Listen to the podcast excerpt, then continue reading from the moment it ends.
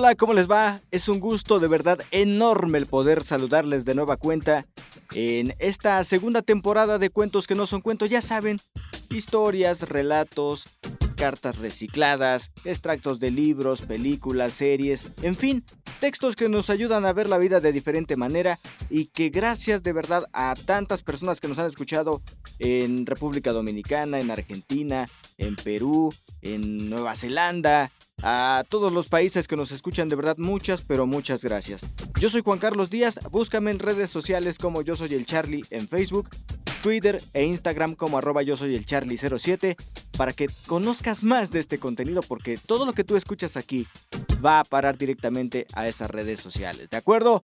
Ahora sí, arrancamos de lleno la segunda temporada de Cuentos que no son cuento. Iniciamos con esta historia que sé que te va a gustar mucho. La historia se llama Historia de los Sentimientos y dice así. Cuentan que una vez se reunieron en un lugar de la tierra todos los sentimientos y cualidades de los hombres. Cuando el aburrimiento había bostezado por tercera vez, la locura, como siempre tan loca, les propuso, vamos a jugar al escondite. La intriga levantó la ceja intrigada y la curiosidad, sin poder contenerse, preguntó, ¿Al escondite? ¿Y cómo es eso? Es un juego, explicó la locura. Y consiste en que cuando yo me esconda me voy a tapar la cara y voy a comenzar a contar desde cero hasta un millón, mientras ustedes se esconden. Y cuando yo haya terminado de contar al primero que encuentre, ese ocupará mi lugar para continuar el juego. El entusiasmo se puso a bailar y la euforia le hizo segundas. La alegría dio tantos saltos que terminó por convencer a la duda e incluso a la apatía a la que nunca le interesaba nada. Pero no todos quisieron participar. La verdad prefirió no esconderse. ¿Para qué?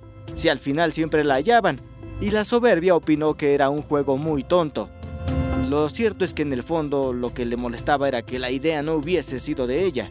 Y la cobardía prefirió no arriesgarse.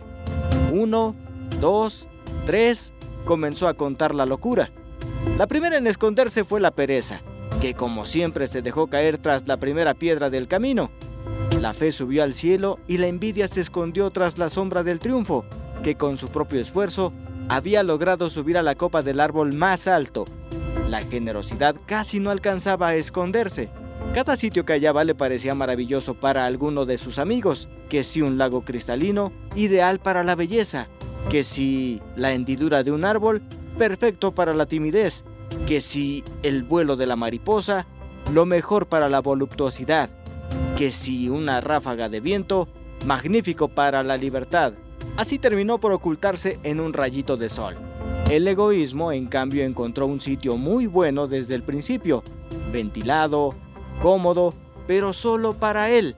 La mentira se escondió en el fondo de los océanos mentira en realidad se escondió detrás del arco iris, y la pasión y el deseo en el centro de los volcanes.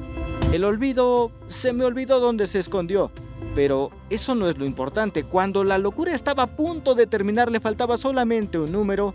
El amor no había encontrado sitio para esconderse, pues todo se encontraba ocupado, hasta que divisó un rosal y enternecido decidió esconderse entre sus flores. Un millón, contó la locura, y comenzó a buscar. La primera en aparecer fue la pereza, solo a tres pasos de una piedra. Después se escuchó la fe discutiendo con Dios en el cielo sobre teología y la pasión y el deseo lo sintió en el vibrar de los volcanes. En un descuido, encontró a la envidia y claro, así pudo deducir dónde estaba el triunfo. El egoísmo no tuvo ni que buscarlo. Él solito salió disparado de su escondite que había resultado ser un nido de avispas. De tanto caminar, sintió sed y al acercarse a un lago descubrió a la belleza y con la duda resultó más fácil todavía, pues la encontró sentada sobre una cerca sin decidir aún de qué lado esconderse. Así fue encontrando a todos, el talento entre la hierba fresca, a la angustia en una oscura cueva, a la mentira detrás del arco iris, mentira, si ella estaba en el fondo del océano, y hasta el olvido, que ya se le había olvidado que estaba jugando al escondite, pero solo el amor no aparecía por ningún sitio. La locura buscó detrás de cada árbol, en cada arroyuelo del planeta, en la cima de las montañas, y cuando estaba por darse por vencida, divisó un rosal y las rosas, y tomó una horquilla y comenzó a mover las ramas, cuando de repente un doloroso grito se escuchó. Las espinas habían herido en los ojos al amor. La locura no sabía qué hacer para disculparse. Lloró, rogó, imploró, pidió perdón y hasta prometió ser su lazarillo. Desde entonces, desde que por primera vez se jugó al escondite en la tierra, el amor es ciego y la locura siempre lo acompaña.